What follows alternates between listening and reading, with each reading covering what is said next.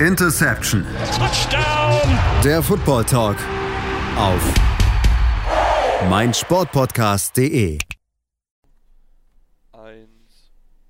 Hallo und herzlich willkommen zu einer neuen Ausgabe von Interception, dem Football Talk auf meinsportpodcast.de. Mein Name ist Sebastian Mühlenhoff und ja, wir sind zwar noch ein bisschen drin in der Free Agency, wollen uns aber noch mit den äh, äh, entsprechenden Divisions beschäftigen, die wir noch nicht besprochen haben. Heute haben wir im Programm die NFC West, eine der besten Divisions, die es aktuell in der NFL gibt, äh, mit den 49ers, mit den LA Rams, mit den Arizona Cardinals und den Seattle Seahawks. Und da gibt es einiges zu besprechen, auch natürlich in der Aktualität, denn das ein oder andere Team da rumort es durchaus, möchte ich es mal sagen. Mein mein, und ähm, ja, wir sprechen natürlich immer nicht alleine darüber, sondern habe zwei Experten bei mir. Diesmal meinen geschätzten Kollegen Kevin Wischus. Hallo Kevin. Grüß dich. Und mit dabei Stefan Reicher. Hallo Stefan. Hallo Sebastian, grüß dich. Ja, wir machen es wie beim letzten Mal auch, vom, vom Worst to First, ähm, also vom schlechtesten Team zum besten Team und fangen diesmal mit den San Francisco 49ers an. 2020 standen sie noch im Super Bowl, jetzt äh, auf dem letzten Platz in der Division. So schnell kann es gehen, Kevin. Ja, so schnell kann es gehen. Also, wenn wir es jetzt kurz runterbrechen wollen, fangen wir natürlich an und sind schnell bei den Verletzungen. Ähm, aber um jetzt nicht gleich zu tief einzusteigen und deine Frage erstmal zu beantworten, ja, so schnell geht's. Also die Saison ist gnadenlos, die NFL ist ein schnelllebiges Geschäft und es geht halt wirklich von einer Saison auf die nächste. In einer Saison stehst du im Super Bowl, hast quasi schon eine Hand an der Lombardi Trophy und dann eine Saison später ähm, bist du das Schlusslicht deiner eigenen Division, hast einen Top-Pick, Top-Pick in Anführungsstrichen im Draft und ähm, plötzlich stehen Fragen im Raum, die du dir vor einer Saison gar nicht gestellt hast. Also ja, es geht schnell, es geht verflucht schnell, gerade in der NFL. Ja, das stimmt definitiv und du hast schon ja, wahrscheinlich mit einer der Hauptthemen eigentlich angesprochen, die die Fortnite die ganze Zeit begleitet haben, ist das Thema Verletzungen, Stefan. Ähm, ja, viele Top-Spieler verletzt gewesen, komplette Saison gefehlt, mehrere Spiele, also da kann man von George Kittle über Nick Bosa, Dee Ford, Richard Sherman, also die Liste an Verletzten, die es zeitweise gab, die ist enorm lang. Das ist die einzige Ursache im Endeffekt, warum die Fortniners so schlecht gewesen sind oder gibt es da noch ja, mehr hinter der Geschichte? Ja gut, ich würde sagen, dass es doch für die 49ers die größte oder die Hauptsache war, warum sie eben diesen wahnsinnigen Turnaround hatten, der in diesem Fall ja negativ war leider, weil einfach natürlich Injuries doch auch die Qualität des Teams beeinflusst haben und vor allem offensiv halt mit verschiedensten Quarterbacks. Jimmy Garoppolo war ja auch ein Großteil der Saison verletzt, wurde ja dann von Nick Mullins und CJ Beathard eher ja nicht allzu erfolgreich ersetzt und das gemeinsam mit den Ausfällen von Debo Samuel und George Kittle in der Offense waren einfach dann doch wahrscheinlich einfach zu viele und somit leider hier auch einfach, ja, natürlich die Verletzung ein großer Teil. In der Defense konnte man das besser kompensieren.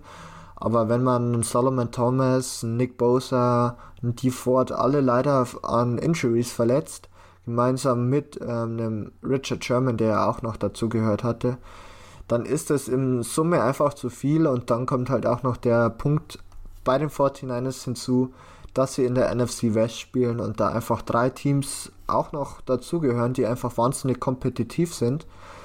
Und die Kombination aus dem Ganzen macht es halt dann im Endeffekt dann doch ähm, so, dass sie von Super Bowl Contender oder Super Bowl Teilnehmer zu einem Team mit einem Losing Record einfach gekommen sind und ähm, der Turnaround andersrum könnte aber auch doch wieder deutlich schneller funktionieren.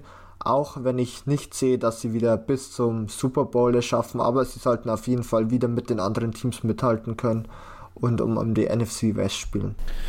Ja, das ist es auf jeden Fall. Also, ähm, wie gesagt, sicher das, das größte Hauptthema und da muss man sich natürlich auch inwieweit natürlich die Frage stellen, auch die Verantwortlichen müssen die Frage stellen, Kevin, inwieweit man ja solche gewissen Dinge einfach mal vor, vorbeugen kann. Weil natürlich klar, Verletzungen die passieren mal ganz schnell, ne, mal blöd aufgetreten, wie jetzt, jetzt vor drei Jahren müsste es drei oder zwei, zwei Jahren, glaube ich, gewesen sein, äh, mit der Jimmy G-Verletzung, wo sich das Kreuzband zugezogen hat, wo er außer Bounded und ganz unglücklich aufkommt.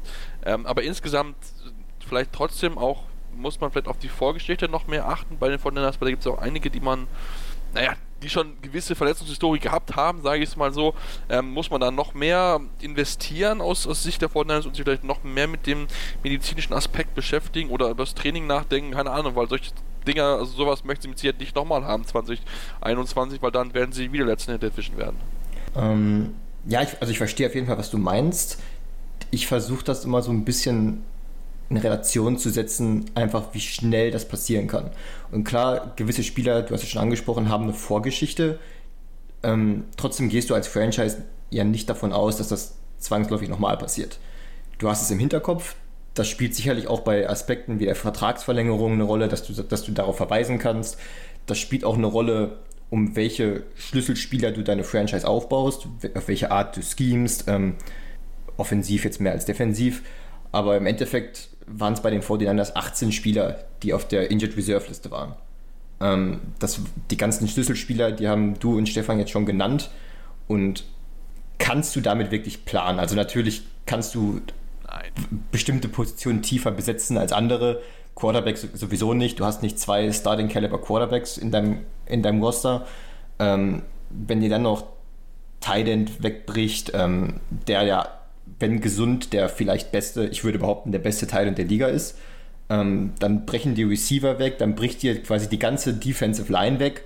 Ähm, also, die du ja auch entsprechend alle bezahlen musst. Also, die Qualität kostet dich natürlich auch was. Und wenn du so viele, ähm, so viele Key Player hast, die dann auch entsprechendes Cap, entsprechenden Cap Space schlucken, dann musst du nun mal Abstriche äh, in der Tiefe machen. Und naja, ich glaube nicht, dass du mir diese Frage gestellt hättest, wenn sich vielleicht nur die Hälfte dieser Spieler verletzt hätten. So, und die 49ers vielleicht keine 6-10-Saison gespielt hätten, sondern eine 10-6-Saison oder eine 12-4-Saison und dann gegen die weiß ich nicht, gegen die Packers oder, oder, oder sonst wen in den, in den Playoffs gescheitert wären. Also da sollten wir auch aufpassen, dass wir nicht jetzt in, in Recency Bias, sagt man im Englischen gerne, äh, in Recency Bias verfallen und die Situation überbewerten. Es war eine solchen Saison, das kann man nicht anders sagen für die 49ers. Ähm, aber keine, wo ich davon ausgehe, dass sie sich jetzt in den nächsten Jahren wiederholen wird. Zumindest nicht auf dem Level.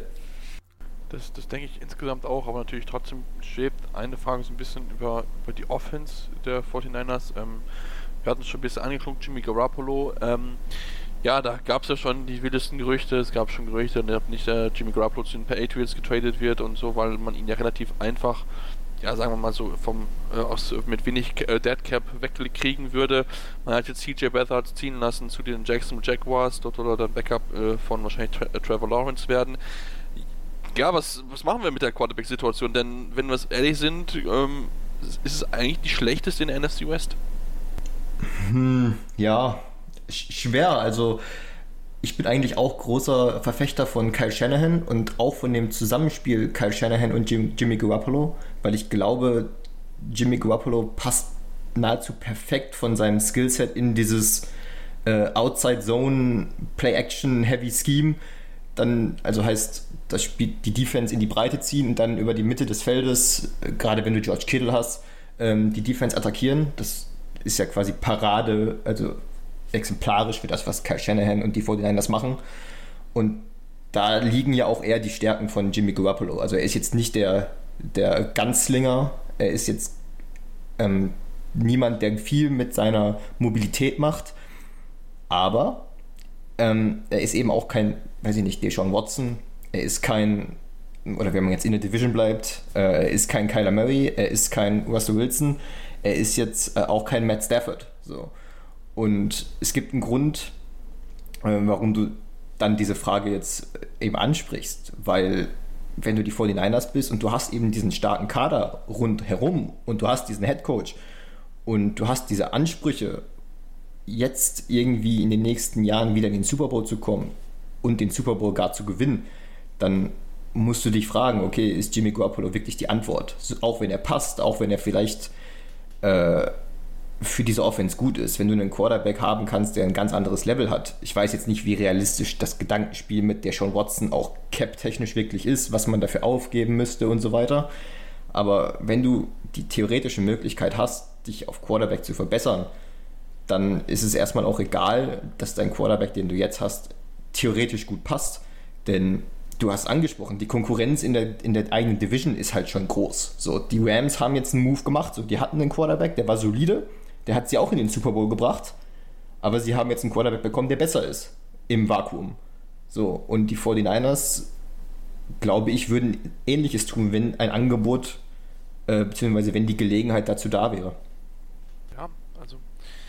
Ja, es ist ja, ist ja die Frage, also ne, Deshaun Watson, die geisterte auch mal dadurch, dass die 49ers interessiert sein sollen. Ähm, ja, keine Ahnung, also es ist natürlich, äh, man hat es ja auch so ein bisschen so gehört und es gab auch die Gerüchte, dass auch äh, Kyle Shanahan und Jimmy Garoppolo ähnlich wie McVay und Goff dann in äh, Los Angeles auch nicht mehr so, so ganz aufeinander, ja, miteinander klarkommen, also so gut vernetzt einfach miteinander sind und das ist natürlich jetzt die Frage, man hat jetzt nichts gemacht, man könnte was im Draft vielleicht machen, dann immer eine starke Klasse, man hätte auch mit Jimmy Garoppolo jemanden, der dann erstmal okay für ein Jahr übernehmen könnte, das heißt, du könntest ihn erstmal quasi sitzen lassen und ihn dann vielleicht 2022 dann starten lassen oder halt Richtung Ende 2021 Saison, je nachdem wie das läuft, aber ähm, da muss es natürlich sitzen, weil es ist einfach so. Die, die, die Franchise, der Erfolg steht, steht und fällt mit einem starken Quarterback. Und ähm, wenn du, wenn du so einen langen Vertrag bekommen hast, wie damals Shannon und äh, John Lynch, der General Manager, ähm, dann wird es Zeit, dass du dann natürlich auch entsprechend liefern und da darfst du dann auch ähm, Klar, es ist immer Verletzung mit dabei. Zweimal jetzt ist der Franchise Quarterback in zwei äh, von den letzten drei Saisons aus, ausgefallen. Aber trotzdem möchte ich natürlich auch die, die Franchise Erfolg sehen, möchten in die Playoffs konstant reinkommen und so weiter. Also da, ähm, ja, da könnte es, könnte es vielleicht eng werden für, für John Lynch und äh, Kyle Shannon, wenn sie nicht in die Playoffs kommen nächstes Jahr. Stefan? Also ich kann es mir nicht vorstellen, dass Kyle Shanahan entlassen wird. Natürlich sind die Erfolge jetzt nicht so da, wie man sich vielleicht gewünscht hat. Ähm, man war aber dennoch immer noch im Super Bowl und Kyle Shannon ist sicher einer der besten oder der beste Offensive Schemer in der ganzen NFL. Und für die 49ers wäre es ein wahnsinniger Fehler, wenn sie ihn entlassen würden. Bei John Lynch sehe ich das ein bisschen anders, aber man muss immer vergessen oder bedenken, wo die 49ers hergekommen sind und wie es die Jahre davor ausgesehen hat. Und man würde sich wahrscheinlich vor ein paar Jahren über einen 6 und 10 Rekord vielleicht sogar noch gefreut haben. Und jetzt war das schon eine wirklich enttäuschende Saison für sie. Und somit ähm, sehe ich das eher nicht. Also sollten die aktuellen oder letztjährigen und vorletztjährigen Spieler aus dem Draft vielleicht nicht so eingeschlagen haben, sollte man irgendwie keine Perspektive finden, wie es mit Jimmy Garoppolo oder allgemein auf Quarterback weitergeht dann könnte ich mir vorstellen, dass ähm, durch die Ownership äh, John Lynch als General Manager entlassen wird, aber Kyle Shanahan zu entlassen wäre wohl der größte Fehler, den ich mir vorstellen könnte bei den 49ers und der wahrscheinlich diese Franchise nochmal um Jahre einfach nach hinten versetzen oder schwächen könnte. Und somit ähm, würde ich mir das auf keinen Fall wünschen für die 49ers was man, was man bei Shanahan ja auch berücksichtigen muss, ist, welchen Einfluss seine Art und Weise, Offense zu, zu schemen und spielen zu lassen, eigentlich auf die ganze Liga hat. Also Namen wie Sean McVay, äh, auch Kevin Stefanski jetzt bei den Cleveland Browns, das basiert ja zu weiten Teilen auf dem, was Kyle Shanahan schon zu Atlanta Falcons Zeiten äh, eingeführt hat. Und deswegen glaube ich nicht, dass die 49ers ähm, Kyle Shanahan vor die Tür setzen würden. Auch wenn die kommende Saison nicht erfolgreich verläuft. Gut, natürlich, trotzdem kann man sich die Frage stellen. Ich meine, wie gesagt, das sind gute Head Coaches und äh, mit Sicherheit John Lynch ist jetzt auch, würde ich jetzt mal so sagen, kein, kein schlechter GM, hat ja auch einige wirklich äh, gute Deals gemacht, so ist er jetzt nicht, aber gesagt, trotzdem, am Ende geht es darum, dass du erfolgreich bist und da kannst du dann auch so gut sein, wenn es am Ende dann nicht reicht, um Player-Verfolge oder natürlich in Super, äh, Super Bowl-Ringe, die ja in San Francisco natürlich aufgrund der Historie natürlich umso mehr zählen, nicht bringen kann, dann könnte vielleicht schon irgendwann der Gedanke kommen beim einem Owner, ne? wenn man sagt, okay gut, ich habe jetzt irgendwie fünf Jahre investiert und irgendwie noch nicht so ganz das bekommen, was ich irgendwie haben wollte. Ähm, ja, gesagt, das ist, ist einfach mal so dargestellt. Ich glaube auch nicht wirklich dran, aber ähm, so eine Frage wird mit Sicherheit irgendwie in der Saison auftauchen, wenn es wieder nicht so, so laufen wird. Deswegen ähm, bin ich dann sehr, sehr gespannt darauf, wie sie darauf reagieren. Und ähm, ja, wenn wir uns auch mit der Free Agency beschäftigen, Stefan, so schlecht würde jetzt mein Fazit zu den 49ers nicht ausfallen. Es war jetzt nichts Überragendes, aber im Grundsolide, würde ich sagen. Ja, man hat meiner Meinung nach wirklich gut gearbeitet bis jetzt in der Free Agency und vor allem wichtige Positionen nochmal verstärkt oder Trent Williams natürlich ver ähm, verlängert, was wohl der größte Move gewesen ist, was dann doch sehr, sehr wichtig ist einfach für dieses Team. und Alex Mack dazu. Also mittlerweile hat man da wieder eine sehr, sehr gute O-Line. Vor allem Alex Mack hat gemeinsam mit Kyle Shanahan bereits in Atlanta zusammengearbeitet für ein Jahr. Somit kennen sich die beiden auch und wissen sich gegenseitig zu schätzen. Jason Farrett auch nochmal verlängert, der bei den 49ers es endlich geschafft hat, ja, verletzungsfrei zu bleiben und sein Potenzial auszuspielen. Aber auf der anderen Seite hat man halt dann doch Akello Witherspoon und voraussichtlich auch Richard Sherman verloren. Und ja, es geht halt doch weiterhin darum, die Secondary zu stärken. Und meiner Meinung nach auf Wide Receiver ist immer auch noch Verbesserungspotenzial gegeben bei den 49ers. Und somit haben sie bereits die ersten guten Schritte gemacht, aber es sollte dennoch noch was gehen.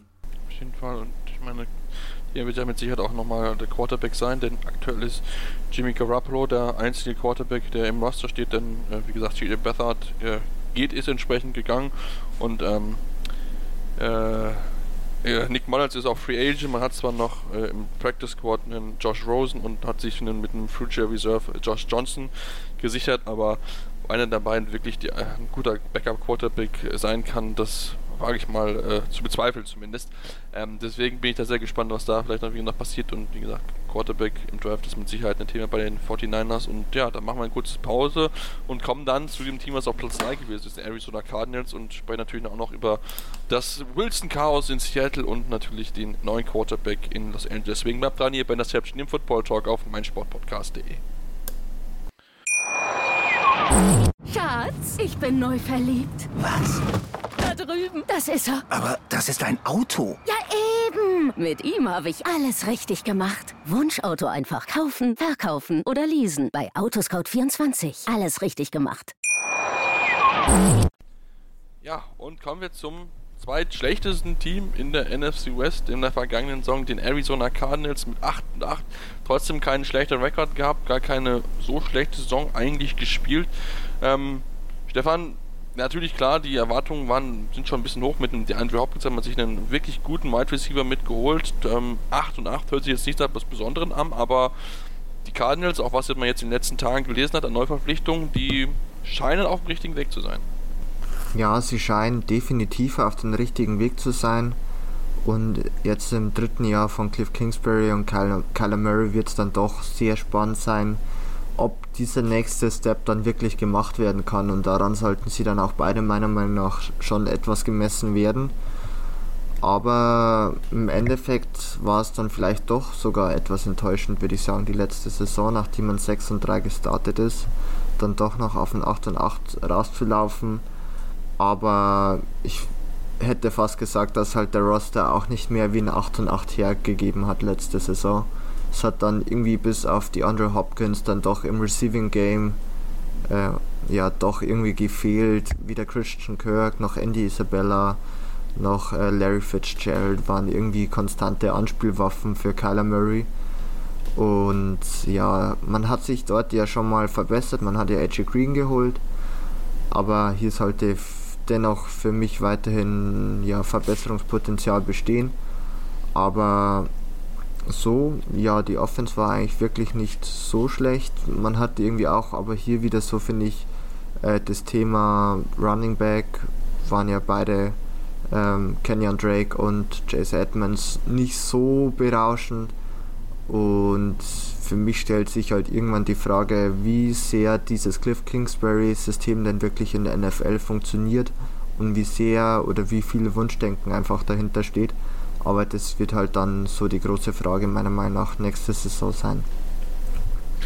Ja, das ist mit Sicherheit eine ganz, ganz spannende Frage. Ich meine, auch gerade einfach aus dem Hintergrund, dass ähm, ja, er auch immer wieder kritisiert wurde. Also auch in entscheidenden Situationen, auch letztes Jahr, wo man sich immer wieder gefragt hat, okay, gut, warum ist er da nicht ein bisschen aggressiver bei einem, bei einem Fourth Down zum Beispiel? Ist so mit, mit zweiter Situation im Kopf, wie ich sagen würde, okay, gut, das hätte ich vielleicht anders gemacht. Ähm, also da ist er ja auch jemand, der durchaus auch in der Kritik ste steht und ähm, da wird mit Sicherheit auch natürlich genau drauf geschaut werden, denn wie gesagt, man hat sich jetzt verbessert, man hat mit JJ Watt und AJ Green nochmal wirklich nochmal zwei erfahrene Leute einfach äh, hinzugeholt, hat nochmal die Offensive Line gestärkt, also ähm, die Ausreden für, für Cliff Kingsbury, äh, sie werden weniger, Kevin. Ja, auf jeden Fall. Also Stefan hat es ja schon anklingen lassen, dass jetzt die dritte Saison bevorsteht.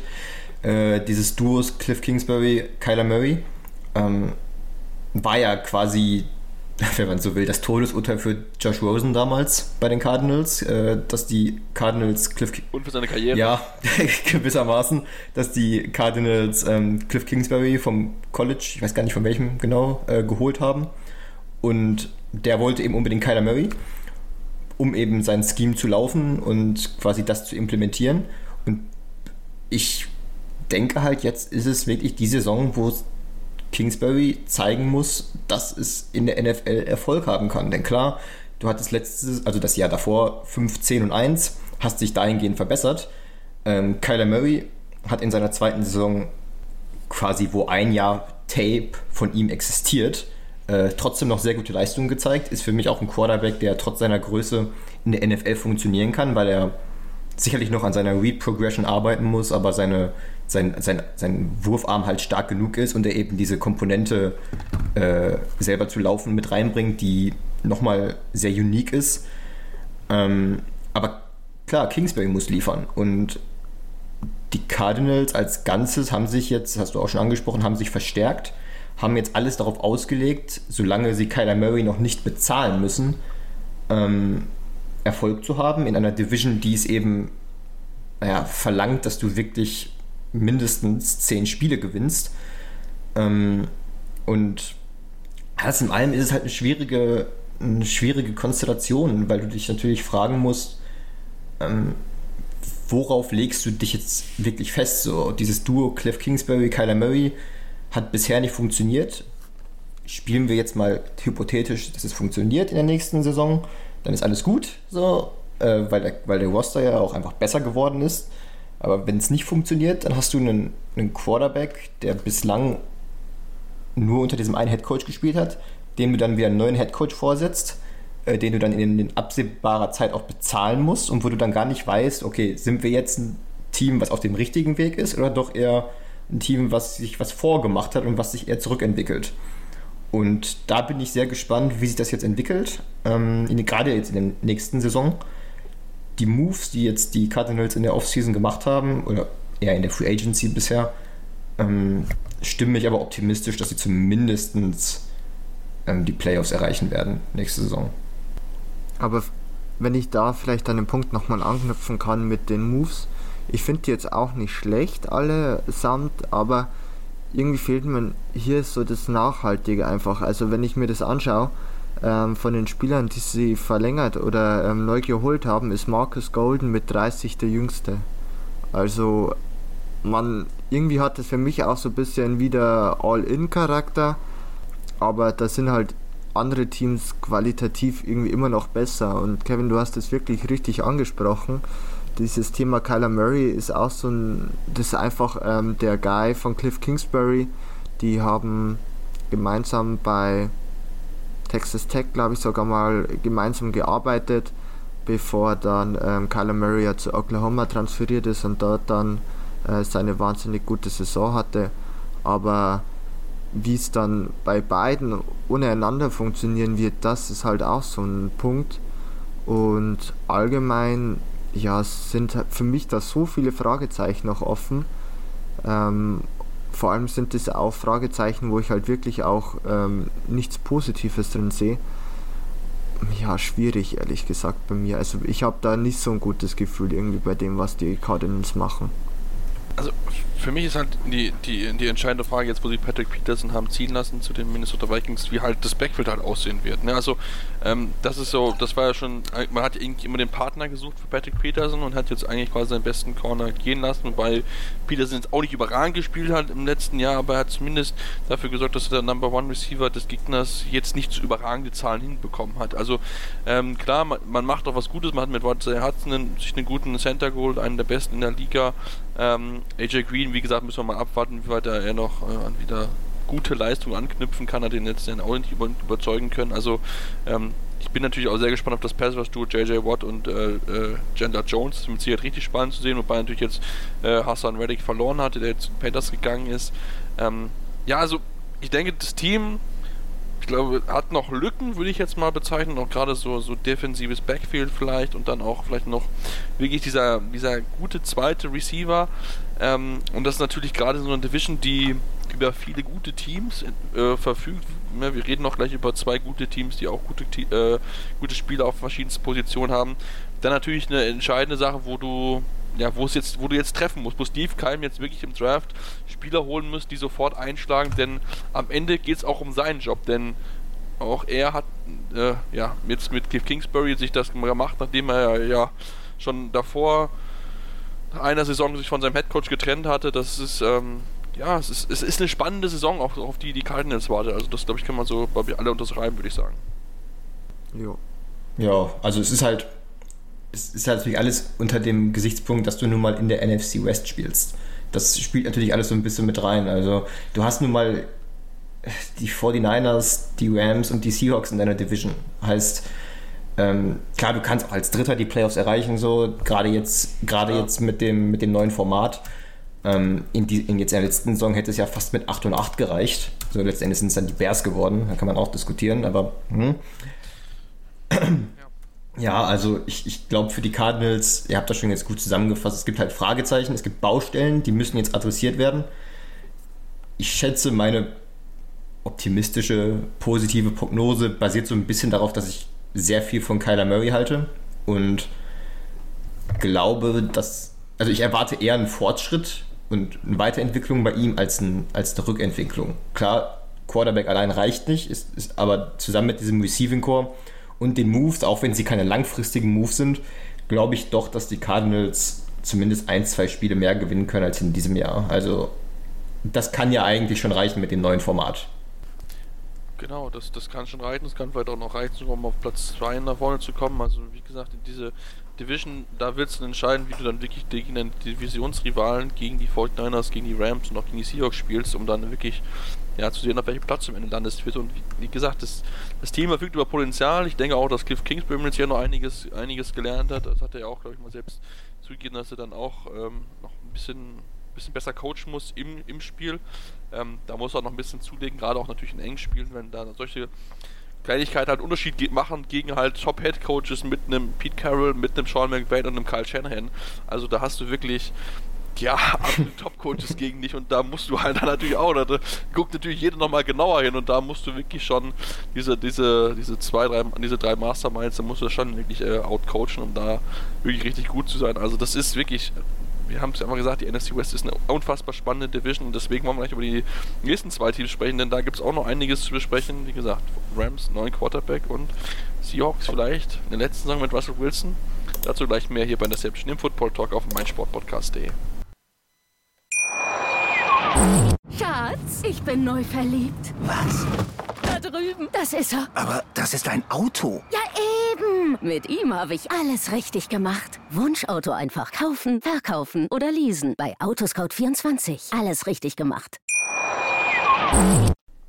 Ja, und kommen wir jetzt zum zweiten Team oder zum dritten Team in der NFC West, dem zweitbesten Team in der NFC West, den Los Angeles Rams. Zwei Siege mehr als die Cardinals, 10 zu 6. Also äh, die Unterschiede dort in der Welt sind jeweils zwei Siege zum jeweiligen Platz davor. Das ist schon kurios, ist aber wie gesagt so. Und die Los Angeles Rams, ja, sie waren gut, sind wie in die Playoffs gekommen, besser als vermutlich viele erwartet haben, ähm, da sie ja durchaus auch als schlechtestes Team in der Division gewertet wurde. Wir müssen aber einfach sagen, diese Defense, die die dort hingestellt haben, ähm, das war vielleicht die beste Defense, äh, jetzt mal Buccaneers ausgenommen, ähm, die wir in der NFL letzte Saison gesehen haben, Stefan. Wahnsinnig gut und auch wahnsinnig, sag ich mal, bedeutend gewesen für das Team und die Performance sowohl in der Regular wie in der äh, Postseason. Und man halt hat dann gemerkt, wenn es ein Spiel leider gar nicht funktioniert, also das war ja dann doch sehr, sehr enttäuschend gegen die Packers, was dann einfach auch defensiv geboten wurde. Und ja, das macht irgendwie den Stellenwert eigentlich für diese Defense noch größer. Führt aber bei mir irgendwie das Thema Fragezeichen habe ich halt ganz gern, aber ist auch irgendwie so ein Punkt, weil es eigentlich schon äh, McVay doch auch die letzten Jahre geschafft hat, eine gute, gute äh, geschemte Offense auf die Beine zu stellen. Irgendwie war das heuer leider gar nicht der Fall. Also ähm, Jared Goff hatte wirklich nochmal einen weiteren Drop-Off. Ähm, zum Jahr davor war schon Drop-Off zu seiner wirklich Peak-Saison 2018 und allgemein würde ich sagen, war die Offense vielleicht auch ein bisschen durch äh, Verletzungen gebeutelt. Zum Beispiel Andrew Whitworth war ja verletzt, aber bei Weitem nicht auf dem Level, auf die sie vielleicht die Jahre davor war. Und somit musste man halt sich auf eine Defense komplett verlassen und das ist halt leider nicht gut gegangen dann im Ende. Aber man kann halt jetzt weiterhin auf diese Defense aufbauen. Man hat, sag ich mal, wichtige Spieler gehalten, wenn auch deutlich zu teuer. Das haben wir letzte Woche schon angesprochen mit dem Leonard Floyd Verlängerung, die sowohl Kevin, glaube ich, wie auch ich als einen der Worst Deals eingepackt haben. Aber auf der anderen Seite hat man natürlich auch die Verpflichtung von äh, Matthew Stafford, die sicherlich positiv wiegt. Und damit kommen wir eigentlich schon gut Übergang zu dem Quarterback-Thema, beziehungsweise, ähm, ja, es wirkte irgendwie so, als ob es nicht mehr funktioniert zwischen den, zwischen den beiden, also zwischen Sean McVay und Jared Goff, hat es schon vorhin schon mal anklingen lassen und ähm, ja, es gab den Cut quasi zwischen den beiden, man hat sich entschieden, okay, gut, irgendwie mit, mit Jared Goff geht es nicht weiter, ähm, ist natürlich sag ich mal so, also ich finde jetzt, äh, Jared Goff ist ein guter Quarterback, ein solider Quarterback, also der kannst du mit einem, mit einer guten Offense kannst du da schon immer so, so 9 bis 10 Siege holen, finde ich jetzt. Ähm, das war schon ein bisschen überraschend, spricht aber, glaube ich, ähm, allgemein für diese neue Aggressivität und diese vielleicht auch ein bisschen fehlende Geduld mit den Quarterbacks, Kevin? Mm, also ich würde da zu einem Take zurückgehen, den, den, du vorhin gemacht hast, als wir über die 49ers geredet haben. Da hast du da haben wir darüber gesprochen, über General Manager und Head Coach und wann ihre Jobs quasi auf dem Spiel stehen. Und das spielt halt einfach auch mit rein, dass du, dass du irgendwann gehen dir halt die Bauernopfer, wie man so schön sagt, aus. Und ähm, es war jetzt die letzten Jahre nun mal so, oder das letzte Jahr jetzt insbesondere, und eigentlich auch das Jahr davor, als sie die Playoffs verpasst haben, konntest du es irgendwie auf Jared Goff schieben, konntest sagen, ja, die Defense ist nun mal stark, war sie die letzten Jahre auch immer. Und du machst du mal diese All-In-Moves, äh, du gibst Erstrunden-Picks ab für, für proven Stars, Jalen Ramsey, ähm, jetzt eben Matthew Stafford, äh, weil sie dir sofort helfen, weil du jetzt gewinnen willst. Und wenn du dann aber einen Quarterback hast, der, der, der limitiert ist, da kannst du immer sagen, ja, okay, es liegt an ihm. Also Jared Goff war ja quasi so immer das Gewicht, was die Rams augenscheinlich zurückgehalten hat. Das zumindest, wenn man den Medienberichten glaubt. Dann hieß es ja, aber er hat Cooper Cup, er hat Robert Woods, er hat solide Titans. Ähm, es gibt keinen Grund, warum dieses Team nicht mindestens im NFC Championship Game stehen sollte. Und klar, dass du jetzt als, als Sean McVay oder als äh, Stan Kroenke, also der Besitzer der Rams, dass du dann irgendwann auch mal sagst, so, wenn ihr sagt, der ist nicht der, die Antwort auf Quarterback, um euch, damit, damit wir hier mal den Super Bowl gewinnen, so, dann beschafft mir einen Quarterback, mit dem ihr den Super Bowl gewinnen könnt. So, das wurde eben jetzt auch entsprechend gemacht. Ähm, Geduld ist halt so ein Faktor, den kannst du, das, also Geduld kannst du haben, wenn du in einem Rebuild bist. Dann musst du ihn vielleicht auch ein paar Jahre haben. Aber dem gegenüber steht die Tatsache, dass wir in der NFL nun mal ein Salary Cap haben und du zwangsläufig an einen Punkt kommst, an dem du deinem Quarterback viel Geld bezahlen musst. Zumindest wenn er gut ist. Heißt, bis dahin musst du wissen, ist er es wert, dass wir ihm jetzt die Waffen geben oder nicht? Und ähm, dafür hast du dann effektiv nur zwei, drei Jahre Zeit. Das sehen wir jetzt auch bei Teams wie den Giants zum Beispiel, die jetzt äh, Daniel Jones die Waffen geben. Oder eben auch äh, bei den Cardinals Kyler Murray. Der kriegt jetzt die Waffen, solange er noch nicht viel Geld kostet. Jared Goff hat viel Geld bekommen, konnte nicht liefern, also wurde er weggetradet. So. Also Geduld ist halt ein sehr äh, ein sehr fragiles Konzept, sage ich mal, in der National Football League. Das ist definitiv so. Also ich, äh, denke, das, das kann man ganz gut so unterschreiben. Ähm, wie gesagt, wenn man halt gerade so so wie die Rams halt in der guten Phase, man, man ein gutes Team eigentlich zusammen, also offensiv gibt es da gute, gute Spieler, defensiv natürlich auch, vielleicht so noch ein bisschen mehr als in der Offensive, denn natürlich möchte man möglichst all in gehen, das ist auch gar nichts für Böses, wie gesagt, Leslie hat da einige Deals in den Sand gesetzt, ähm, unter anderem ja dann auch mit den, mit den harten Cuts für, für Todd Gurley, mit auch dem, den Deadcap, das er schlucken ist für, für Jared Goff, aber ähm, trotzdem, es, ist, es spricht dafür, man, man ist aggressiver eigentlich aktuell in der NFL, man ja, ist vielleicht eher noch bereit, von einem Quarterback selbst zu bewegen, als man es vielleicht vor, vor 10, 15 Jahren gewesen ist, wo man dann vielleicht dann eher noch ein bisschen länger dran festgehalten hat, als es jetzt aktuell der Fall ist. Aber ähm, ich denke, Stefan, wenn wir uns darauf gucken, Jared, äh, Jared Goff ist ein guter Quarterback, aber Matthew Stafford ist definitiv ein Upgrade, ist zwar älter, aber wenn der in seiner Topform findet, also dann, oh, dann sind die Rams ein, ein heißer, heißer Favorit auf, äh, auf Super Bowl-Teilnahme. Definitiv und die große Frage oder das, das Wichtigste bei Stafford ist einfach, dass er ähm, das ganze Jahr über fit bleibt. Es war ja bei ihm jetzt ja auch leider so, dass er doch die ein oder andere Verletzung in den letzten Jahren hatte. Aber wenn er fit ist, ist er einer der besten Quarterbacks der Liga, würde ich fast behaupten. Vor allem über die letzten, letzte Saison, wo er komplett fit war, war es dann doch sehr, sehr gut bei den Detroit Lions und der Passing Offense. Und somit hat man hier wirklich ein sehr gutes Upgrade geschaffen auf Quarterback und hat somit halt wirklich einen tollen Ballverteiler, der einfach, glaube ich, mit Mc, äh, McVay einfach gemeinsam wahnsinnig viel Spaß macht und die Offense neu beleben kann. Was ich dazu aber auch anbringen möchte, ist, die Zeit für Ausreden ist dann jetzt halt auch vorbei. Sowohl für Sean McVay als auch für Matt, Matthew Stafford. Ähm, Stefan, du hast angesprochen, Stafford ist nun mal, oder ich weiß gar nicht, wer von euch jetzt genau gesagt hat, aber Stafford ist nun mal älter.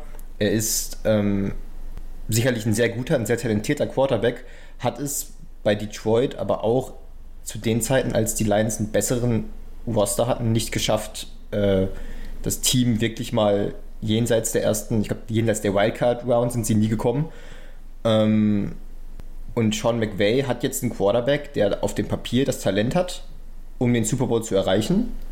Und wo er jetzt nicht mehr sagen kann, ja, ja, gut, mein Quarterback hat halt Limit Limitierungen, die ich mit meinem Scheme und mit meiner guten Defense nicht äh, nicht ausgleichen kann. Also für beide ist das nächste Jahr extrem wichtig und extrem richtungsweisend, weil sie, weil die Rams eben jetzt auch zeigen müssen, dass sie, dass sie gewinnen können. So, also dass sie nicht nur ein Playoff-Spiel, nicht nur zwei Playoff-Spiele, sondern dass sie auch den Super Bowl gewinnen können.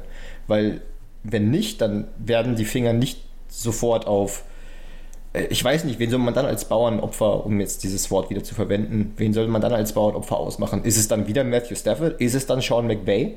Sind es dann nicht beide? Also da wird in Los Angeles einiges im Argen liegen, wenn die Erfolge in der nächsten Saison ausbleiben.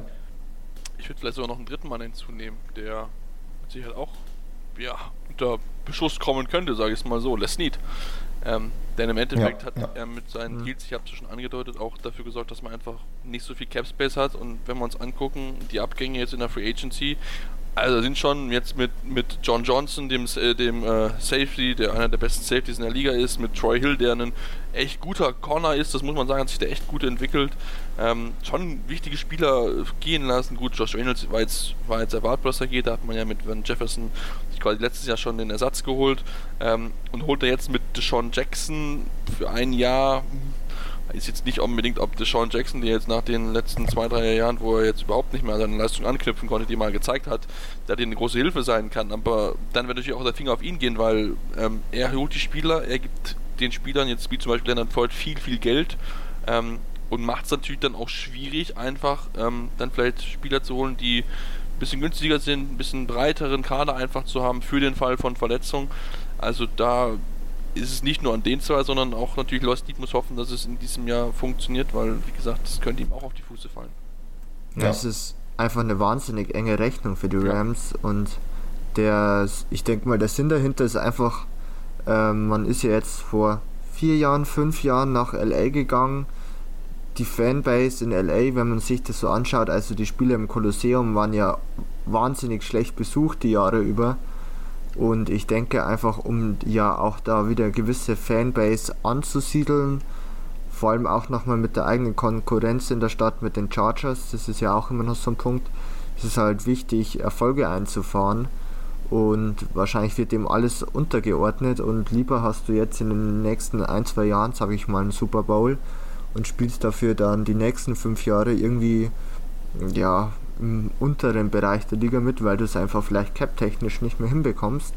Aber man hat halt so vielleicht sich bereits eine gewisse Fanbase aufgebaut. Und das, denke ich, wird einfach das Kalkül hinter der ganzen Sache sein. Und ja, umso bitterer wäre es natürlich für das ganze Management, wenn es nicht funktioniert. Da habt ihr beide schon voll recht. Grundsätzlich geht es ja bei solchen Deals immer, immer darum, dass man in in der Retrospektive dann quasi sagen kann, okay, war es jetzt ein guter Deal oder war es jetzt ein schlechter Deal. Also wenn man jetzt die Tampa Bay Buccaneers zum Beispiel mit als Vergleich nimmt, äh, da ist auch nicht viel auf Langfristigkeit ausgelegt, wenn man jetzt mal die äh, einzelnen Namen ausklammert, die jetzt vielleicht in der Defensive äh, noch recht jung sind, Devin White zum Beispiel. Ähm, aber die haben ihren Super Bowl. Die sind auch wahrscheinlich im nächsten Jahr ein Top-Anwärter auf den Super Bowl. Und dann ist es okay, wenn du alles auf jetzt in Anführungsstrichen auslegst. Bei den Rams macht man es ähnlich. Man sagt eben, okay, was sollen wir mit einem Erst-, Zweitrunden-Pick, mit einem Spieler, der noch ein paar Jahre braucht, bis er uns wirklich auf dem Level helfen kann, wenn wir diese, diese Picks eintauschen können für Spieler, die sich bewiesen haben in der Liga und die uns sofort helfen, jetzt Spiele zu gewinnen. So.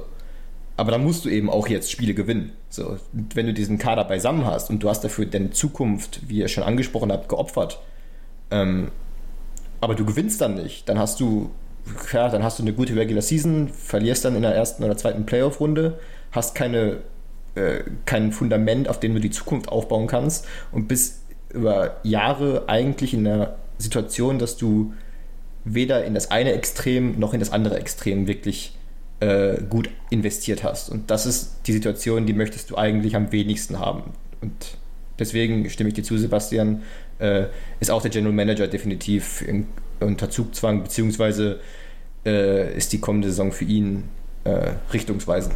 Also ich meine, so ist er nicht, also er findet ja auch gute Spieler. Also ich meine, wenn, wenn dir gerade die, die Picks anguckt, die er gehabt hat, da gab es ja viele, die, die so viert, fünf Runden Picks sind, die sich, in, sich zur Starter entwickelt hat. Und das, das kann man ihm auch hoch anrechnen. Das, das darf man natürlich auch hoch anrechnen. Aber wie gesagt, das sind halt dann die fortlaufenden Verträge, die er halt dann ne, zu teuer macht und so weiter, wo dann einfach dann ja sich dann in Cap-Probleme reinbringen kann, die dann dafür sorgen, dass du dann einfach Leute wie jetzt zum Beispiel einen John Johnson und einen Troy Hill einfach gehen lassen musst, weil du sie einfach nicht bezahlen kannst, weil du keine Kohle hast, die du in zum Beispiel Todd Gurley in den Sand gesetzt hast mit äh, ja, der war, glaube ich, der, der höchste Dead Cap, den es jemals gegeben hat. Also, ja. ähm, und dann noch äh, Brandon Cooks noch dazu, wo man auch noch äh, unfassbar viel Geld investiert hat und in Sand gesetzt hat. Also ich glaube, fast 50 Millionen letztes Jahr hatte man nur in, in Dead Cap. Das ist einfach äh, viel, viel zu viel auf jeden Fall.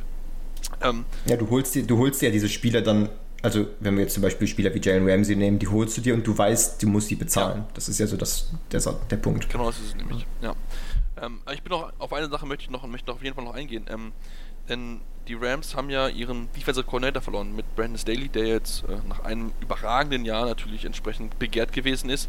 Ähm, jetzt kommt mit Raheem Morris jemand, Stefan, du kennst ihn ja auch aus, aus deiner, also von den Falcons, er war letztes Jahr dort Interims Head Coach. Ähm, man sagt, man möchte jetzt so eine Mischung aus dem, was Morris macht und aus dem, was Staley in, involviert hat, nutzen. Ähm, wie ja, kann man überhaupt dieses Niveau aus dem letzten Jahr halten? Gibt es Abfälle? Wie gesagt, man hat jetzt schon ein, zwei Leute verloren. Was, was erwartest du denn von dieser Rams Defense? Ja gut, also wir haben schon ein die Abgänge besprochen, die sicherlich wehtun. John Johnson ist doch wirklich ein sehr guter Safety und das wird sich deutlich bemerkbar machen. Dann haben wir halt bei Defenses immer dieses Thema der Volatilität, dies, das natürlich auch dazu kommt. Und Raheem Morris hat seine Sache dann am Ende gar nicht so schlecht gemacht bei den Falcons. Vor allem defensiv waren sie dann deutlich verbessert äh, zum Saisonende hin. Aber ja, ich denke, dass halt weiterhin der Angelpunkt Aaron Donald sein wird. Wer sollte es denn sonst sein?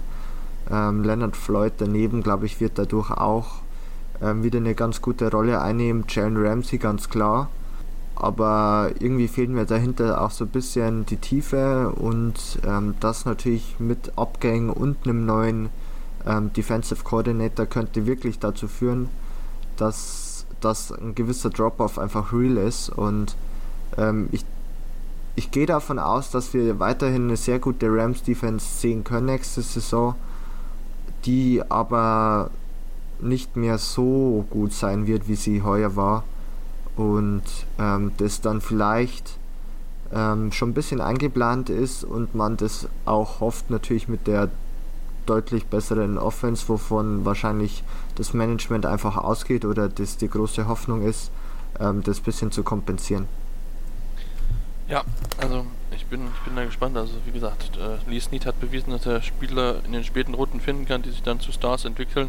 Ähm, aber wie gesagt, ist natürlich trotzdem ähm, das muss funktionieren, es muss laufen und mit neuem neuem Trainer, einem neuen Koordinator kommen eben auch neue Ideen mit rein. Deswegen bin ich mal sehr gespannt, wie die Rams in dieser wirklich schweren Division sich schlagen können in dem kommenden Jahr und wie dann natürlich Matthew Stafford da noch einschlagen kann und dann vielleicht dieses Puzzleteil wieder ist, um zurück in den Super Bowl zu kommen, wo man ja ja, beim letzten Mal von der, von der vielleicht besten Defense, die wir in den letzten Jahren gesehen haben, den Patriots äh, gestoppt worden sind. Ähm, deswegen bin ich sehr, sehr gespannt darauf und machen jetzt eine kurze Pause und kommen dann zu dem Division-Sieger zurück, zu dem Team, was aktuell viel über den Quarterback diskutiert. Und äh, deswegen bleibt dran hier bei Interception, dem Football Talk auf meinsportpodcast.de. Schatz, ich bin neu verliebt. Was?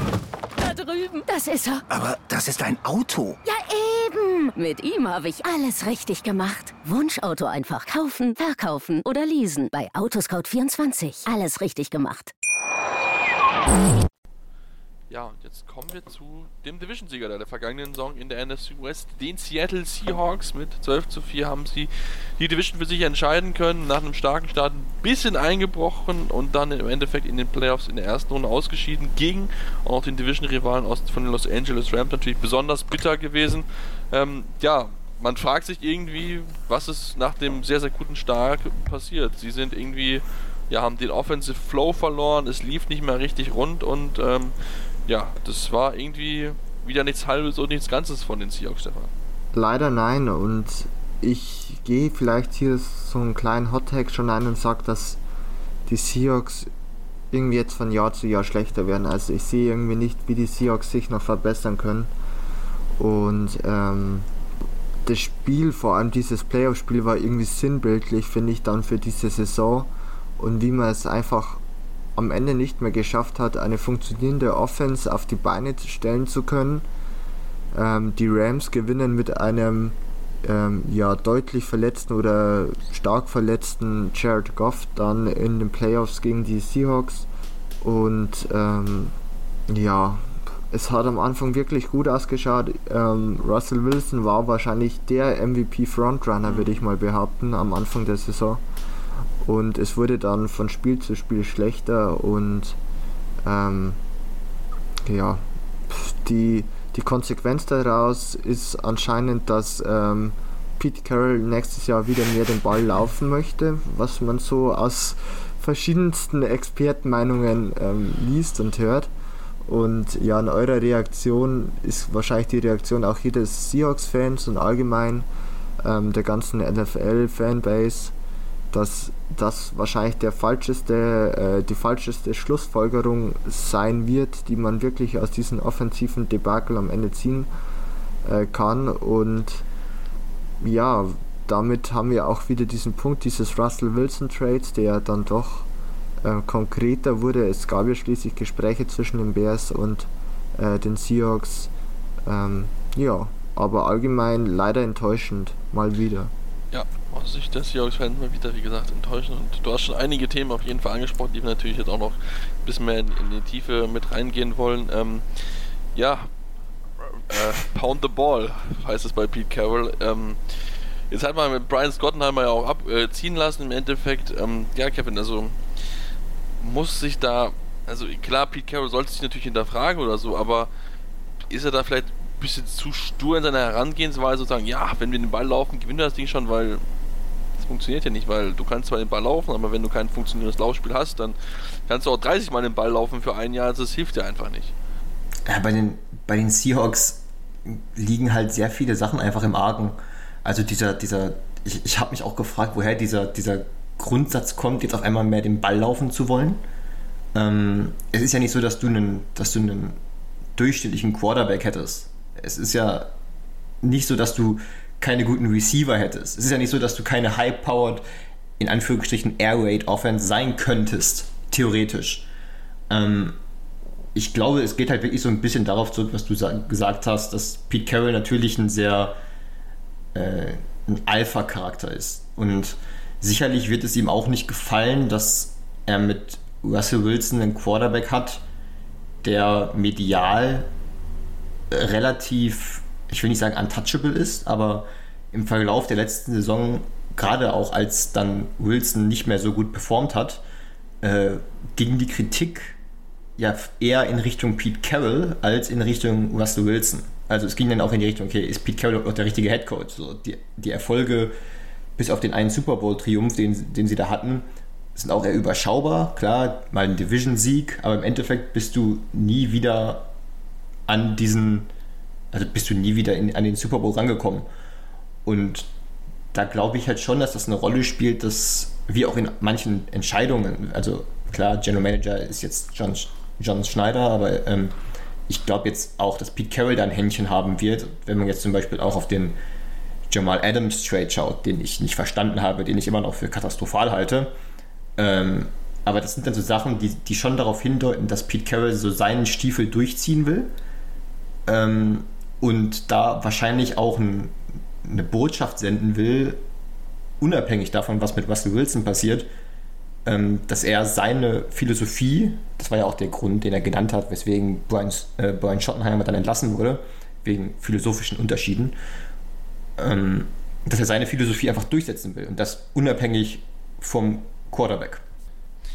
Ja, ich verstehe es nicht. Also, die haben einer der aktuell in den letzten zehn Jahren einer der besten, besten drei, besten fünf Quarterbacks der NFL und sie kriegen es jetzt ja seit dem ja dem, dem, ein, dem einen Jahr Goldstand gegen die Patriots nicht wieder hin in Richtung Super Bowl zu Mir gefallen diese Referenzen immer zu, dein, zu deinen Patriots-Erfolgen. Immer so bei den Rams, jetzt, jetzt die, die Seahawks. Ist kann, ich, kann ich nichts tun, dass die, dass die NFC West Teams immer gegen die Patriots verlieren. Das ist ja nicht meine Entscheidung, das ist ja deren Entscheidung. Aber ähm, ja, es ist gefühlt seitdem läuft es halt nicht mehr bei denen so richtig halt irgendwie rund. Und es, ist, es fängt ja damit an, dass äh, Gastspieler dann äh, geholt werden, wo du denkst, okay, gut, warum holst du sie? Dann gibt es offensichtliche Lücken, wie zum Beispiel die Offensive Line, die gefühlt seit Jahren nicht richtig angegangen wird. Ähm, ja, also klar, Pete Carroll ist ein guter Head Coach, hat auch defensiv definitiv viel Ahnung, wovon er redet, aber ich frage mich manchmal, ob er vielleicht overhyped ist, keine Ahnung, hört sich jetzt blöd an. Ich meine, er hat immer noch 12 und 4 geholt und auch immer eines der besten Teams geholt, aber irgendwie in entscheidenden Situationen dann noch manchmal, wenn ich so seine Aussagen höre, dann frage ich mich einfach nur, warum? Bin ich ganz ehrlich. Was bei den Seahawks meiner Meinung nach immer noch dazu kommt, ist, dass man sich im NFL-Draft wahnsinnig vergreift oder für ja. Spieler reach, die irgendwie gar nicht in dieser Position sind. Also irgendwie dieses Prime-Beispiel äh, ist ja wohl auf jeden Fall Rashad Penny, der jetzt seinen ganzen Rookie-Vertrag hinter Chris Carson sitzen, absitzen wird. Ähm, Chris Carson haben sie gleich im selben Draft geholt, in der siebten Runde. Und ähm, das ist ja jetzt nicht nur ein Beispiel, also ähm, das geht ja weiter und zeigt natürlich auch, dass irgendwie dieser Roster nicht langfristig oder nachhaltig durch den Draft aufgebaut werden kann. Und somit geht halt leider immer mehr Glanz verloren und ähm, auf die Dauer wird es halt dann immer dunkler und äh, kann halt dann doch wirklich mal ganz, ganz, ganz. Ich verstehe halt nicht oder ich habe nicht verstanden, warum man diese Offseason bisher nicht genutzt hat, um sich in eine Richtung irgendwie auszurichten. Also du weißt, dein Quarterback ist unzufrieden. Der stellt sich öffentlich hin und sagt, ich möchte nicht mehr so, viel, so viele Hits einstecken, so macht was. Ähm, das gefällt mir nicht, wie das läuft. Und dann hast du als Franchise zwei Möglichkeiten. So, entweder du schiffst ihn halt weg, weil du, weil du weißt oder du kriegst die Signale, dass er, da, dass er hier nicht sein möchte unter den jetzigen Umständen und du sagst, gut, dann schauen wir, dass wir das bestmögliche Angebot annehmen und leiten den Rebuild einfach ein mit Draft-Picks und so weiter da hast du dir schon selber ins Knie geschossen, weil du eben für Jamal Adams getradet hast und Erstrunden-Picks abgegeben hast. Aber sei es drum, da wusstest du ja auch noch nicht, dass Russell Wilson unzufrieden ist. Das ist die eine Möglichkeit. Oder du sagst, okay, das ist unser Franchise-Quarterback, der ist noch nicht alt, äh, der, der, hat, der, kann uns noch sechs, sieben Jahre geben, bis er so ein bisschen seine Mobilität vielleicht einbüßt. Ähm, also tun wir doch alles, um ihm jetzt hier diese Waffen, nicht nur die Waffen zu geben, um ihm eine bessere Offensive Line zu geben, um ihm ähm, einfach ein bisschen zu entlasten, um ihm Gründe zu geben, hier bleiben zu wollen. Aber die Seahawks, sie haben halt nichts gemacht. Weder das eine noch das andere. Man hat sich halt quasi irgendwie so gedacht, so ja, das geht schon irgendwie. Irgendwie wird das schon funktionieren nächstes Jahr. Wir gewinnen dann dank Russell Wilson wieder unsere, vielleicht unsere zehn Spiele, kommen in die Playoffs, verlieren dann wieder in der zweiten Runde und dann ist Russell Wilson sowieso weg. So, und das ist das, was mich bei den Seahawks wirklich am, am, am meisten stört, diese, diese diese fehlende Leitkultur zu sagen, okay, das, entweder wir machen das eine oder wir machen das andere. Man lebt quasi einfach davon, dass man einen sehr guten Quarterback hat, dass man einen guten Headcoach hat und dass man gute Einzelspieler hat und irgendwie schaut, dass das in, im Zusammenspiel reicht, um vielleicht mal einen Playoff-Run zu haben. Und das sind so viele Eventualitäten in einer starken Division, in einer starken Conference, dass ich das einfach nicht mehr verteidigen kann. Also nicht nach so vielen Jahren. Stefan hat es ja schon gesagt, das ist jetzt nicht das erste Jahr, in dem die Seahawks sich faktisch, wenn auch nicht recordtechnisch, äh, zurückentwickeln. Und da muss halt einfach jetzt was passieren. Denn wenn dein Franchise-Quarterback Alarm schlägt und hier nicht mehr sein will und du es dann nicht begreifst, dann weiß ich nicht, was noch passieren muss. Und vor allen Dingen, seien wir ganz ehrlich, sobald die Seahawks wirklich, sollten sie es wirklich tun, sollten sie Russell Wilson wegtreten, dann sind sie so, sofort das schlechteste Team in der Division. Also dann werden sie genau dahin kommen, wo sie vor Russell Wilson gewesen sind, in die Bedeutungslosigkeit. Du könntest halt, könntest halt argumentieren, dass sie auch jetzt schon das schlechteste Team in der Division sind. Gut. Oh, da würdest du mit ja, Sicherheit Gründe für finden, aber ähm, so weit möchte ich jetzt vielleicht noch nicht gehen. ähm, aber es, ich, klar, natürlich, wir sind in einer, wir sind in einer, in einer Zeit, wo auch äh, Spieler dann auch sagen, okay, hey, ne, ich sag meine Meinung, ich möchte auch Einfluss haben, wie mit Deshaun Watson zum Beispiel auch bei den Texans, wo es ja absolut eskaliert ist. Das ist jetzt vielleicht hier noch nicht so weit, aber ähm, es geht trotzdem in Richtung, wo, wo du einfach jetzt sagen musst, okay, lasst uns mal wirklich mal ohne, was auch immer in den letzten Jahren vorgefallen ist, einfach mal sachlich an den Tisch setzen und darüber nachdenken, wie wir diese Franchise wieder dahin bringen, wo wir hinkommen wollen, wo wir das Chance haben, mit einem der immer noch besten Quarterbacks in der Liga hinzukommen, in den Super Bowl. Und das scheint man scheinbar irgendwie in Seattle nicht hinzukriegen. Die bekommen das nicht hin. Da bin ich ja. mittlerweile fest davon überzeugt. Also ähm, sollte es in ein paar Jahren anders kommen, dann nehme ich wirklich alle allen ja Blame gern auf mich. Aber man hat heuer für den Draft einfach drei Picks und davon ein, keine an Day One, heißt man hat keinen First äh, Round Pick, man hat einen gleich dann Third Round Pick oder Second Round Pick und an Day 3 dann auch zwei Picks, also deutlich zu wenig, um irgendwie in diesem Roster vernünftig was anzustellen. Und dann kommt natürlich dazu Cap Space auch nicht massig vorhanden, dann doch einige wichtige Spieler verloren auch. Ähm, und ja, in, im Summe geht es halt nicht mehr gut.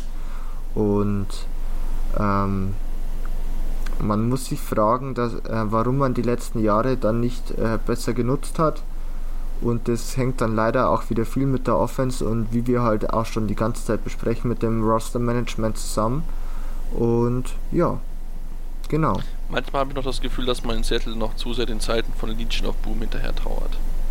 Und das versucht mit Zwang irgendwie wieder herzukriegen, aber das ist vielleicht nur so ein Gefühl, was ich habe, keine Ahnung. Na, ganz, ganz aus dem Nichts ist das, also ganz aus der Luft gegriffen ist das definitiv nicht. Und was ich, ich, ich sehe halt gewisse Parallelen zu den, zu den Green Bay Packers von vor, lass es fünf, sechs Jahre sein, als Aaron Rodgers ähm, auch de facto keine Hilfe in seinem Roster hatte und die, dieses Team, eigentlich ist das fast jedes Jahr bei den Packers so gewesen, aber ähm, äh, dass, dass, dass man sich auch einfach darauf verlassen hat, als Organisation, dass man einen der besten Quarterbacks der Liga hat und der macht das schon irgendwie. So. Und trotzdem ist es halt bei den Packers noch nie, also eigentlich nie so katastrophal von, vom, vom Front Office aus an gewesen, wie es jetzt bei den Seahawks ist, wo man wirklich gar keine Richtung irgendwie erkennt. So, es wirkt alles so, als würde man sich irgendwie darauf, wirklich darauf verlassen, dass es irgendwie funktioniert. Und da dann noch ein bisschen den, man hat, man hat ja noch Spieler von damals, also man hat natürlich eigentlich nur Bobby Wagner, aber ähm, das war halt wirklich irgendwie noch hofft. Jetzt hat man mit Jamal Adams, weiß ich nicht, vielleicht seinen, glaubt man seinen neuen Cam Chancellor gefunden zu haben, was ich ein bisschen als Reach empfinden würde, aber das nur nebenbei. ähm, also es ist, es ist schwer. Es ist, es ist halt wirklich, ähm, als wäre ich Seahawks-Fan, würde, würde mich noch viel mehr als die Tatsache, dass mich der, dass der Franchise Quarterback wechseln möchte oder unzufrieden ist, würde mich stören, dass man sich als Franchise nicht klar positioniert, wie man plant, die nächsten Jahre in ruhigere Gewässer zu kommen. Ja gut, also scheinbar müssen die uns, die, die müssten uns, glaube ich, anstellen, die Seattle Seahawks. Wir würden das schon irgendwie gewuppt kriegen. Äh, tolle Stadien haben sie, da war ich schon, also das kann ich, kann ich nur empfehlen, da hinzufahren. Also es ist schon, ist schon, dafür, dass es eigentlich relativ klein ist, ist schon echt verdammt laut, also das muss ich schon sagen. Ich meine, man muss ja auch, um jetzt vielleicht nicht hier nur Negatives äh, und 15 Minuten Slander zu betreiben, äh, das Team ist, ist ja, das Team ist ja, ja kein, ist ja kein, äh, keine große Baustelle an sich. Also du hast ja Talent in diesem, in diesem Kader, das muss man ja auch sagen, sonst gewinnst du halt keine zwölf Spiele. Ähm, das Problem ist einfach, dass, dass, dass die Baustellen, die man halt hat, nicht wirklich angegangen werden. Und gewisse ähm, Dickköpfigkeit, möchte ich es vielleicht sogar nennen, seitens Pete Carroll, dem Erfolg dieser Franchise im Weg steht. So, und man das Ego von einzelnen Personen über, dem, über den Erfolg dieser, dieser Franchise steht. Und das ist, die Seahawks sind nicht das erste Team, dem das passiert. Sie werden auch nicht das letzte sein. Aber immer wann das passiert, äh, deswegen bin ich so ein bisschen bei Stefans äh, Prognose. Immer wenn das passiert, hat es eigentlich kein gutes Ende genommen. Also ich kann mich an keinen Fall erinnern, korrigiert mich, wenn ihr einen habt, wo es nach solchen Ego-Clashes, die auf Kosten des Erfolges gingen, in absehbarer Zeit vor einem Rebuild nochmal wirkliche Erfolge gab. Kann ich mich an keinen Fall erinnern. Es erinnert vielleicht so ein bisschen an, an Mike McCarthy gegen Aaron Rodgers jetzt vor ein paar Jahren. Ob sie das dann noch ähnlich gut hinbekommen, muss man mal abwarten. Aber da, da, hat man mit Brian gute Kunst. Er hatte eigentlich einen guten ersten Eindruck von ihm, hat ein paar gute Signings gemacht. Ähm, er hat zwar noch nicht den Super Bowl gewonnen, aber war da zumindest ein bisschen näher dran als vielleicht noch in Jahren zuvor. Deswegen Schauen wir mal, wie es dort weitergeht. Ob es wirklich die vielleicht letzte Saison von Russell Wilson in Seattle ist. Wir werden es definitiv beobachten die ganze Saison über. Und damit sind wir auch am Ende unserer heutigen Ausgabe angekommen. Wir hoffen, euch hat es euch gefallen. Wenn es euch gefallen hat, könnt ihr gerne Feedback da lassen. Bei Facebook, Twitter gibt es dort die Möglichkeit unter dem Handel InterceptionFT. Neu auch auf Instagram. Auch gerne mal da einen Like da lassen, einen Follow. Ähm, und auch natürlich gerne dort Feedback geben. Und natürlich aber auch gerne eine Rezension bei iTunes schreiben. Am liebsten natürlich 5 Sterne oder gerne konstruktive Kritik. Was können wir besser machen? Woran können wir arbeiten? Was sind vielleicht Themen, mit denen wir uns mal beschäftigen sollen, sind wir natürlich offen für eure Vorschläge, für euer Feedback. Und ähm, ja, dann gibt es diese Woche noch die AFC West und da gibt es dann auch ein paar interessante Teams auf jeden Fall und äh, auch ein weiteres LA-Team. Deswegen folgt uns weiterhin, hört unsere Podcasts und dann hören wir uns dann demnächst wieder hier bei der Selbstständigen Football Talk auf meinsportpodcast.de. Schatz, ich bin neu verliebt. Was? Da drüben. Das ist er. Aber das ist ein Auto. Ja, eben. Mit ihm habe ich alles richtig gemacht. Wunschauto einfach kaufen, verkaufen oder leasen. Bei Autoscout24. Alles richtig gemacht. Interception. Touchdown. Der Football Talk. Auf meinsportpodcast.de. Schatz, ich bin neu verliebt. Was? Da drüben. Das ist er. Aber das ist ein Auto. Ja, eben. Mit ihm habe ich alles richtig gemacht. Wunschauto einfach kaufen, verkaufen oder leasen. Bei Autoscout24. Alles richtig gemacht.